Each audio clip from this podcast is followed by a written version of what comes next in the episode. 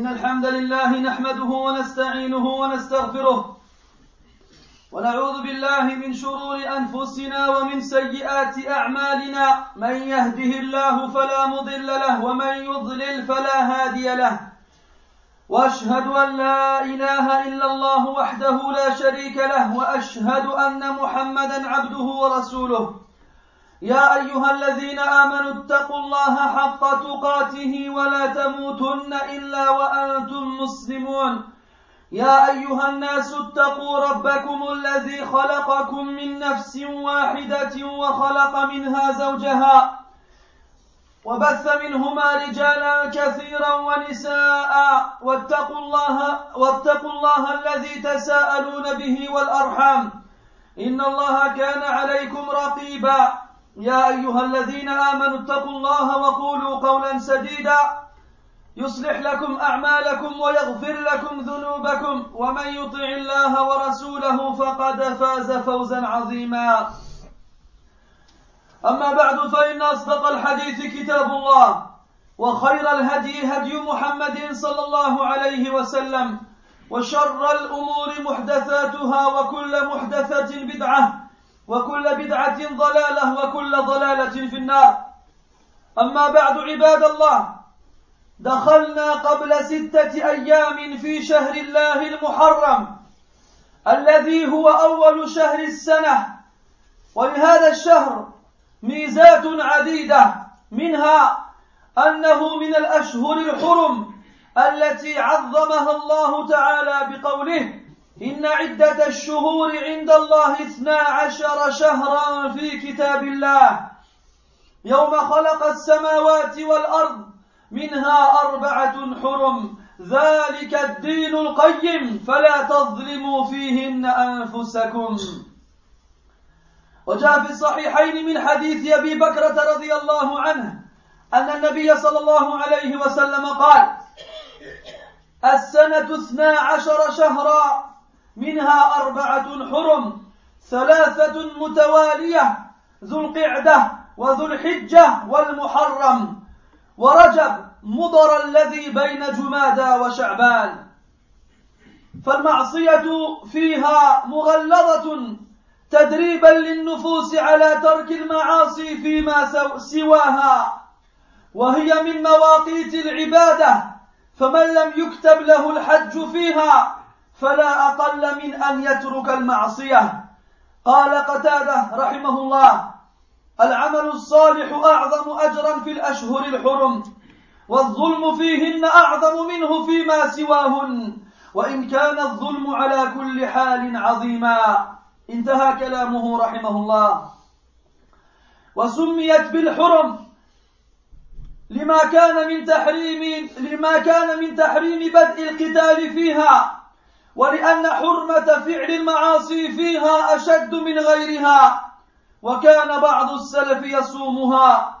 لما رواه مسلم عن أبي هريرة رضي الله عنه قال قال رسول الله صلى الله عليه وسلم أفضل الصيام أفضل الصيام بعد رمضان شهر الله المحرم وأفضل الصلاة بعد الفريضة صلاة الليل.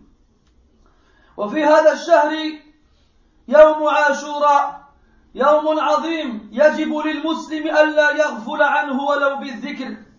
لما جاء في الصحيحين عن ابن عباس رضي الله عنهما قال قدم رسول الله صلى الله عليه وسلم المدينة فوجد اليهود يصومون يوم عاشوراء.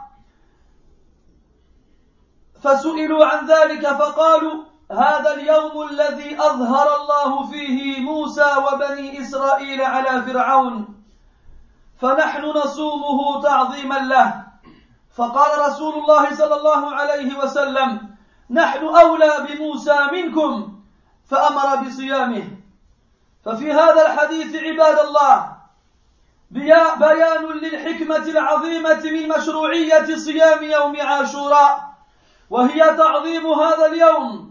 وشكر الله تعالى على نجاة موسى وبني إسرائيل وإغراق فرعون وقومه. ولهذا صامه موسى شكرا لله تعالى وصامته اليهود وأمة محمد صلى الله عليه وسلم أحق بأن, بأن تقتدي بموسى من اليهود. فإذا صامه موسى شكرا لله تعالى فنحن نصومه كذلك. ولهذا قال النبي صلى الله عليه وسلم نحن أولى بموسى منكم وفي رواية فأنا أحق بموسى منكم. أي نحن أثبت وأقرب لمتابعة موسى منكم فإنا موافقون له في أصول الدين ومصدقون لكتابه وأنتم مخالفون لهما بالتغيير والتحريف. والرسول صلى الله عليه وسلم أطوع وأتبع للحق منهم. فلذا صام يوم عاشوراء وأمر بصيامه تقريرا لتعظيمه وتأكيدا لذلك. بل لم تختص اليهود بصيام ذلكم الشهر أو بذلك اليوم وإن صيامه كان معروفا حتى عند العرب قبل الإسلام. كما في الصحيحين من حديث عائشة رضي الله عنها قالت كان يوم عاشوراء تصومه قريش في الجاهلية وكان رسول الله صلى الله عليه وسلم يصومه في الجاهلية. فلما قدم المدينة صامه وأمر بصيامه فلما فرض رمضان ترك يوم عاشوراء فمن شاء صامه ومن شاء تركه. هذا الحديث عباد الله دليل على أن أهل الجاهلية كانوا يعرفون يوم عاشوراء. وأنه يوم مشهور عندهم وأنهم كانوا يصومونه وكان النبي صلى الله عليه وسلم يصومه أيضا واستمر على صيامه قبل الهجرة ولم يأمر الناس بصيامه وهذا يدل على قدسية هذا اليوم وعظيم منزلته عند العرب في الجاهلية قبل بعثة بعثة النبي صلى الله عليه وسلم. ولهذا كانوا يسترون فيها الكعبة كما في حديث عائشة رضي الله عنها أيضا في صحيح البخاري قالت كانوا يصومون عاشوراء قبل أن يفرض رمضان وكان يوما تستر فيه الكعبة. الحديث. وصيام هذا اليوم والصيام هذا اليوم له أجر عظيم.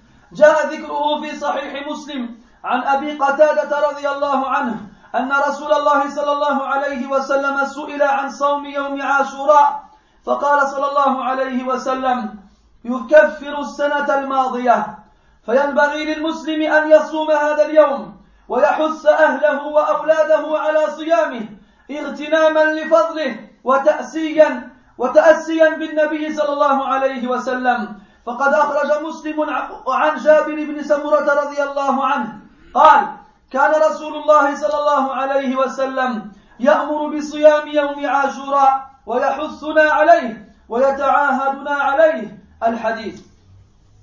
واعلم رحمك الله أن كل نص جاء فيه تكفير بعض الأعمال الصالحة للذنوب كالوضوء وصيام رمضان وصيام يوم عرفة وعاشوراء وغيرها أن المراد به الصغائر لأن هذه العبادات العظيمة وهي الصلوات الخمس والجمعة ورمضان إذا كانت لا تكفر بها الكبائر كما ثبت في السنة فكيف بما دونها من الأعمال؟ ولهذا يرى جمهور العلماء أن الكبائر كالربا والزنا والسحر, وغير والسحر وغيرها لا تكفرها الأعمال الصالحة بل لا بد لها من توبة أو إقامة الحد فيما يتعلق به حد. فعلى المسلم أن يبادر بالتوبة في هذه الأيام الفاضلة من جميع الذنوب صغيرها وكبيرها. لعل الله تعالى أن يتوب عليه ويغفر ذنبه ويقبل طاعته لأن التوبة في الأزمنة الفاضلة لها شأن عظيم. فإن الغالب إقبال النفوس على الطاعات ورغبتها في الخير فيحصل الاعتراف بالذنب والندم والندم على ما مضى. لا سيما ونحن في بداية عام جديد وإلا فالتوبة واجبة في جميع الأزمان.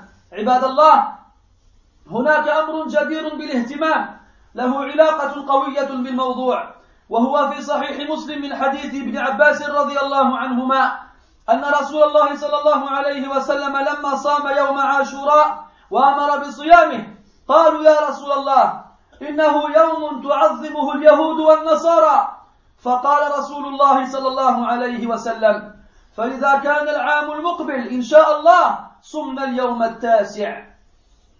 قال ابن عباس رضي الله عنهما فلم يأتي العام المقبل حتى توفي رسول الله صلى الله عليه وسلم. فيستحب لمن أراد أن يصوم عاشوراء أن يصوم قبله يوما وهو اليوم التاسع.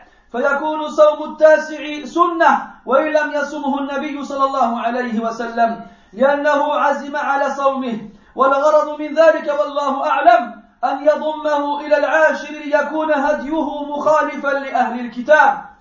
فإنهم كانوا يصومون العاشر فقط وهذا تشعر به بعض الروايات في مسلم. وقد صح عن ابن عباس رضي الله عنهما موقوفا عليه صوموا التاسع والعاشر خالف اليهود.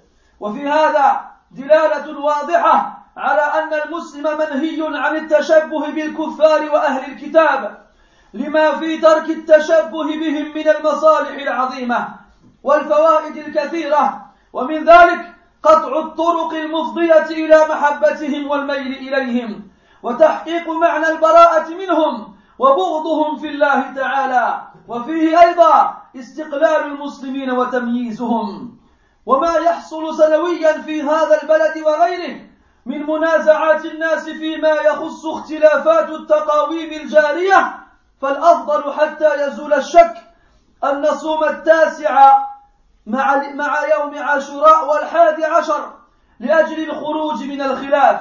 من باب قوله صلى الله عليه وسلم من دع ما يريبك إلى ما لا يريبك. دع ما يريبك إلى ما لا يريبك.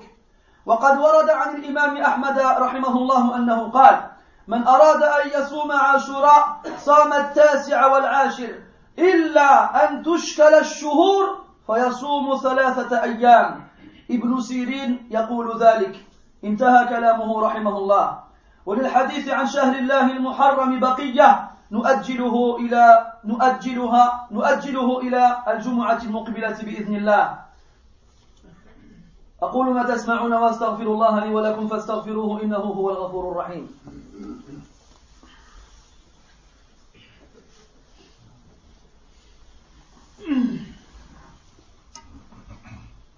الحمد لله على إحسانه والشكر له على توفيقه وامتنانه. وأشهد أن لا إله إلا الله وحده لا شريك له تعظيما لشأنه وأشهد أن محمدا عبده ورسوله الداعي إلى رضوانه صلى الله وملائكته والصالحون عليه من خلقه كما وحد الله وعرف به ودعا إليه. اللهم وعلى آله وأصحابه أجمعين وبعد. Mes nous sommes rentrés il y a de cela six jours dans le mois de Muharram, ce mois qui est le premier mois de l'année lunaire. Et ce mois-ci a de nombreuses particularités. Parmi celles-ci, le fait qu'il fasse partie des mois sacrés. Ceux qui furent, dont le mérite fut cité dans la parole d'Allah lorsqu'il dit le nombre de mois auprès d'Allah est de douze. Dans le livre, dans le livre d'Allah, le jour où il a créé les cieux et la terre. Parmi eux, quatre sont sacrés. Voici la vraie religion. Ne soyez donc pas injustes envers vous-même durant ces mois-ci. Ces mois-ci, mes frères, ont été cités et nommés par le prophète sallallahu alayhi wa sallam lorsqu'il dit il y a douze mois dans l'année, parmi eux, quatre sont sacrés. Trois se suivent, Dhul Qi'dah, Dhul Hijjah et Muharram. Et Rajab est à part entre Jumada et Sha'ban. Sachez mes frères, que le péché est aggravé lorsqu'il est accompli durant ces mois-ci. Ceci dans le but d'éduquer l'âme à délaisser les péchés durant ces mois-ci ainsi que durant le reste de l'année. Il y a aussi durant ces mois-ci de nombreuses adorations considérables qui sont légiférées. Parmi elles, sans aucun doute, le pèlerinage. Donc celui qui n'a pas eu l'occasion d'accomplir le pèlerinage durant ces mois-ci, au minimum qu'il délaisse la désobéissance. Qatada rahimahullah disait,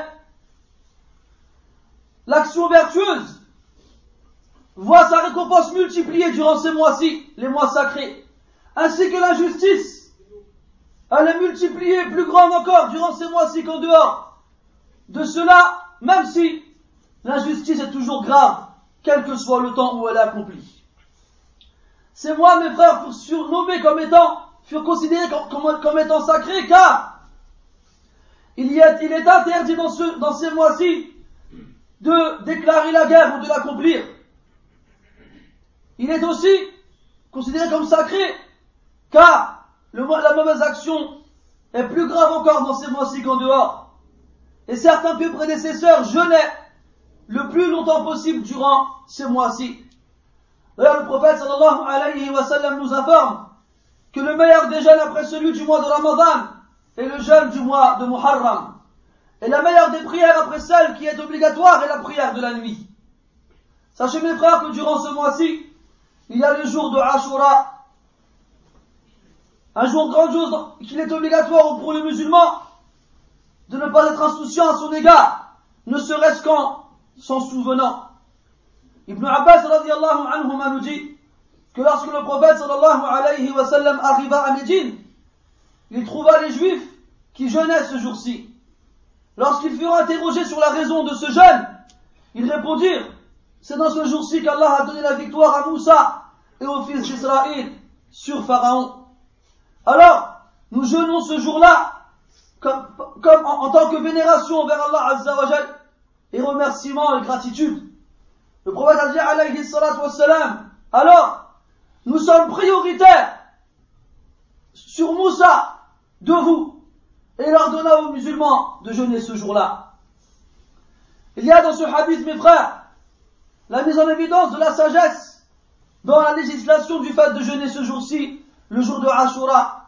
C'est le fait de glorifier Allah et de le vénérer et de le remercier pour le fait qu'il ait sauvé Moussa et les fils d'Israël et qu'il ait noyé Pharaon et son peuple. C'est pour cela que Moussa lui-même, alayhi salam, jeûna ce jour-ci. Et c'est ainsi que les Juifs le jeûnèrent par la suite. Et la communauté, de Muhammad sallallahu alayhi wa sallam a plus le devoir et le droit et le mérite de prendre Moussa alayhi salam comme exemple que les juifs eux-mêmes. Donc si Moussa alayhi salam a jeûné en remerciement envers Allah azza wa alors nous aussi, nous jeûnons ce jour-ci par gratitude envers Allah subhanahu wa ta'ala. C'est pour ça que le prophète sallallahu alayhi wa sallam a dit, nous sommes prioritaires de Moussa sur vous. C'est-à-dire que nous sommes plus proches et plus fermes dans notre suivi de Moussa alayhi salam que vous. Et nous sommes d'accord avec lui sur les fondements principaux de la, de la religion. Et nous croyons en son livre. Ce n'est pas comme vous qui les avez contredits en les altérant et en les modifiant. Notre prophète et messager sallallahu alayhi wa sallam obéit plus à la vérité et la suit plus que vous tous. C'est pour cela qu'il a jeûné ce jour-ci.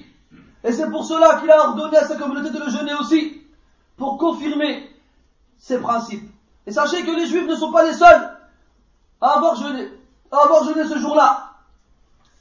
Le jeûne de ce jour-là était connu aussi, était connu aussi chez les Arabes d'avant l'islam. Aïcha radiallahu anha nous dit que le jour de Ashura était un jour qui était jeûné par Quraysh dans la période anti-islamique. Et le prophète sallallahu alayhi wa sallam le jeûnait déjà avant qu'il ne reçut la prophétie. Et lorsqu'il arriva à Médine, il le jeûna aussi, et ordonna à ce qu'on le jeûne. Et lorsque le mois du ramadan fut obligatoire, il délaissa son jeûne. Donc celui qui veut le jeûner, qu'il le jeûne, et celui qui, veut le, qui ne veut pas, qu'il le délaisse. Et quand on dit il a délaissé ce jour-là, c'est-à-dire dans un caractère obligatoire. Car au départ, c'était obligatoire de jeûner le jour de Ashura, avant que le mois du ramadan ne soit obligatoire à jeûner. Lorsqu'il fut rendu obligatoire, c'est-à-dire le, mois du Ramadan, il délaissa le jeûne du jour de Ashura à titre obligatoire. Ça ne veut pas dire qu'il le délaissa complètement. Donc dans ce hadith, mes frères, il y a en cela une preuve que les gens de, la période anti-islamique connaissaient le jour de Ashura et que c'était un, jour célèbre chez eux qu'ils jeûnaient et que le prophète sallallahu alayhi wa sallam jeûnait aussi. Et il a continué à le jeûner même jusqu'à ce qu'il émigre à Médine. Et à ce moment-là, il n'avait pas encore ordonné aux musulmans de le jeûner. Et ceci, mes frères, indique la grandeur de ce jour-ci et le mérite qu'il avait auprès des Arabes dans la période anté-islamique avant que le prophète sallallahu alayhi wa sallam ne soit envoyé. D'ailleurs, les Arabes changeaient le voile de la Kaaba ce jour-ci.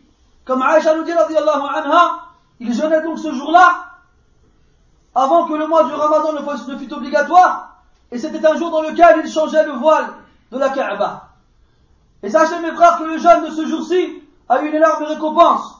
On a demandé au prophète sallallahu alayhi wa sallam, quelle récompense avons-nous lorsque nous jeûnons le jour de Ashura? Il a répondu, il expie l'année précédente.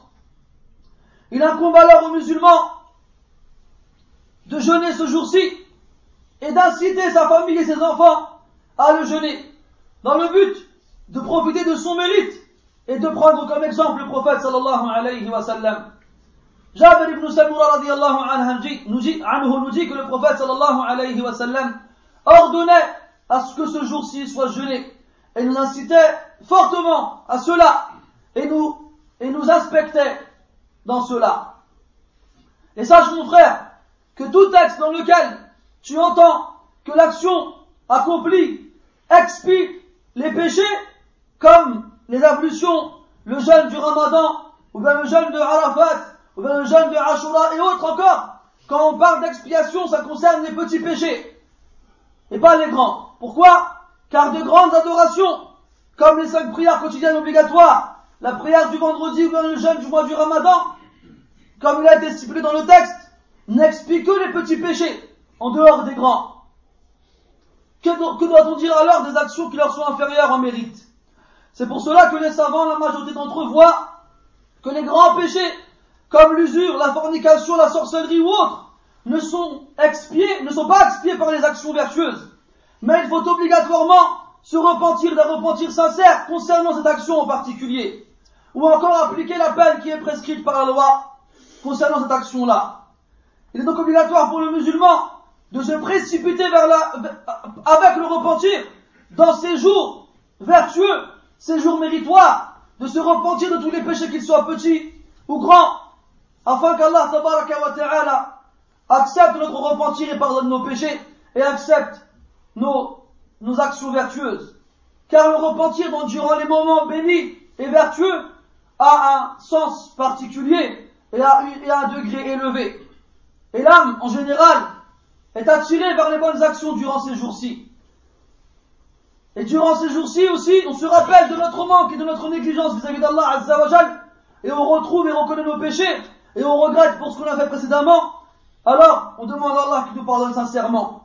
En particulier, mes frères, dans ces jours-ci, car on a dit tout à l'heure que le mois de Muharram est le premier mois de l'année. On a donc commencé une nouvelle année. Une fois de plus, une nouvelle année s'en est allée avec ce qu'elle contient comme action mauvaise et bonne de notre part. Alors, on doit s'en souvenir et réfléchir dessus et méditer sur tout ce qu'on a pu accomplir durant cette année comme bien et comme mal. Et tout le bien qu'on a pu faire, on demande à Allah de nous en rajouter et tout le mal qu'on a pu faire, on demande à Allah de nous, le pardonner. Et enfin, la chose, mes frères, un point important qui a un rapport avec ce sujet, ce qui est rapporté dans le hadith d'Ibn Abbas radiallahu anhuma, que lorsque le prophète sallallahu alayhi wa sallam a jeûné donc le jour de Ashura et qu'il a ordonné à ce qu'on jeûne ce jour-ci, les compagnons dirent au prophète sallallahu alayhi wa sallam, ô messager d'Allah, ô messager d'Allah, c'est un jour qui est vénéré par les juifs et les chrétiens. Alors le prophète a dit alayhi salatu wassalam, dans ce cas-là, si Allah le veut, l'année prochaine, nous jeûnerons avec lui le neuvième jour. Mais Ibn Abbas nous dit, anhu, que l'année d'après, le prophète sallallahu alayhi wa sallam avait succombé. Il est donc recommandé, mes frères, pour celui qui veut jeûner ce jour-ci, le dixième jour du jour de, de, de, de Muharram qui est Ashura, de jeûner avant lui le neuvième jour aussi.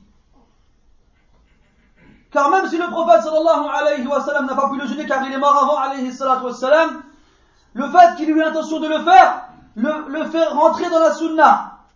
Et le but de rajouter à ce jeûne-là le jour du jour, le jeûne du jour qui a précédé, et Allah sait mieux, c'est dans le but de se distinguer de la, de la guidée des gens du livre. Car eux, ne jeûnent que le dixième jour. Et ceci, on le comprend à travers les différentes versions du hadith. Et d'ailleurs, Ibn Abbas, radiallahu anhu, disait, jeûnez, jeûnez le, le neuvième et le dixième, distinguez-vous des juifs. Et il y a dans cela, mes frères, une indication claire que le musulman, qu'il est interdit aux musulmans de chercher à ressembler aux mécréants et aux gens du livre. Et il y a certes dans le fait de se distinguer d'eux d'énormes avantages et d'énormes profits. Parmi cela, le fait de couper le chemin qui amène au fait de les aimer ou de pencher vers eux. Il y a dans cela la confirmation du désaveu qu'on doit obligatoirement avoir vis-à-vis d'eux et la, la haine que l'on doit avoir en Allah vis-à-vis d'eux. Il y a aussi dans cela, mes frères, la marque d'indépendance des musulmans et leur distinction des autres communautés. Et tous les ans, nous sommes confrontés à ce problème, ici et ailleurs, dans lequel les gens malheureusement se disputent, c'est-à-dire la divergence qu'on a dans les calendriers qui indiquent les jours musulmans et les horaires de prière. Alors, on regarde aujourd'hui dans les calendriers, il y en a qui disent on est le sixième jour de Muharram, d'autres qui disent on est le septième. De par rapport à cette divergence, on ne sait pas quand est-ce que le jour de Muharram aura réellement lieu. Alors, dans ce cas-là, afin d'enlever le doute de soi-même, c'est de jeûner le neuvième, le dixième et le onzième jour, afin de sortir de la divergence. Conformément à la, parole du prophète sallallahu alayhi wa sallam qui dit, délaisse ce qui provoque en toi le doute pour ce qui ne provoque aucun doute. Et l'imam Ahmad il a dit, rahimahullah, celui qui veut jeûner le jour de Ashura, il jeûnera, le, neuvième et le dixième jour. Sauf s'il y a un problème au niveau de la détermination des mois, alors qu'il jeûne les trois jours. Ceci a été dit auparavant par Ibn Sirin. D'ailleurs, on a aussi beaucoup de personnes qui s'interrogent sur les horaires de prière pour la prière de Soubh et la prière de l'Isha dans les calendriers aussi. Donc on a deux systèmes de calcul par rapport aux grandes institutions musulmanes qui sont dans ce pays. On a en général une demi-heure de différence entre la prière de Soubh et aussi dans la prière de l'Isha. On a posé la question à Sheikh Al-Uthaymin, rahimahullah. Il a dit pour, ce qui concerne la prière de Soubh, lorsque l'on veut jeûner, par précaution, on s'arrête à l'heure qui est la plus tôt. Et lorsque l'on veut prier, par précaution, on priera à l'heure la plus tardive. Pourquoi? Car il vaut mieux s'arrêter de manger pour celui qui veut jeûner avant l'heure butoir, et il vaut mieux attendre un peu que l'heure rentre pour la prière, plutôt que de prier avant que l'heure ne rentre. Et pour la prière de l'Isha, c'est la même chose. S'il y a un doute et qu'on est incapable de distinguer réellement laquelle des deux horaires, lequel des deux horaires est le plus correct, alors par précaution, on prendra le plus tard, car on sera sûr que la prière sera rentrée dans son heure. Alors que celui qui prie à la première heure, il lui reste un doute, est-ce que oui ou non, l'heure de la prière est rentrée. Il y a encore de nombreuses choses à dire concernant le mois de Muharram. Nous le laisserons pour la semaine d'après, pour le vendredi prochain, Inch'Allah. نسأل الله عز وجل أن يوفقنا لطاعته ونسأله عز وجل أن يوفقنا لصيام يوم عاشوراء وأن يكفر بهذا الصيام سيئاتنا وخطئنا. ونسأله عز وجل أن يوفقنا لاتباع سنة النبي صلى الله عليه وسلم ونسأله سبحانه أن يوفق جميع المسلمين لمحبته ومرضاته ونسأله عز وجل أن يغفر لنا أجمعين ونسأله عز وجل أن ينصر إخواننا المستضعفين في كل مكان. اللهم انصر إخواننا المستضعفين في كل مكان. اللهم انصرهم على أعدائك وأعدائهم يا أرحم الراحمين. يا قوي يا عزيز سلط على أعداء المسلمين ما نزل من السماء. وما خرج من الأرض. اللهم يا حي يا قيوم انصر دينك وكتابك وسنة نبيك وعبادك الصالحين يا رب العالمين. اللهم وفق طلاب العلم من المسلمين إلى ما فيه مرضاتك. اللهم وفق طلاب العلم من المسلمين إلى إلى إلى إلى تحقيق ما تعلموه. ونسألك يا الله الإخلاص في القول والعمل. ونسألك يا الله أن تباعدنا عن عن الشرك وعن الكفر وعن الرياء وعن النفاق يا رب العالمين. اللهم إنا عبدا من عبيدك قد أصيب بمرض فأسألك يا الله أن تشفيه شفاء لا يغادر سقما. اللهم اشف مرضى, مرضى المسلمين وارحم موتاهم واقض الديون على المدينين يا رب العالمين. وصلى الله وسلم وبارك على محمد وعلى آله وأصحابه أجمعين. سبحانك اللهم وبحمدك أشهد أن لا إله إلا أنت نستغفرك ونتوب إليك والحمد لله رب العالمين.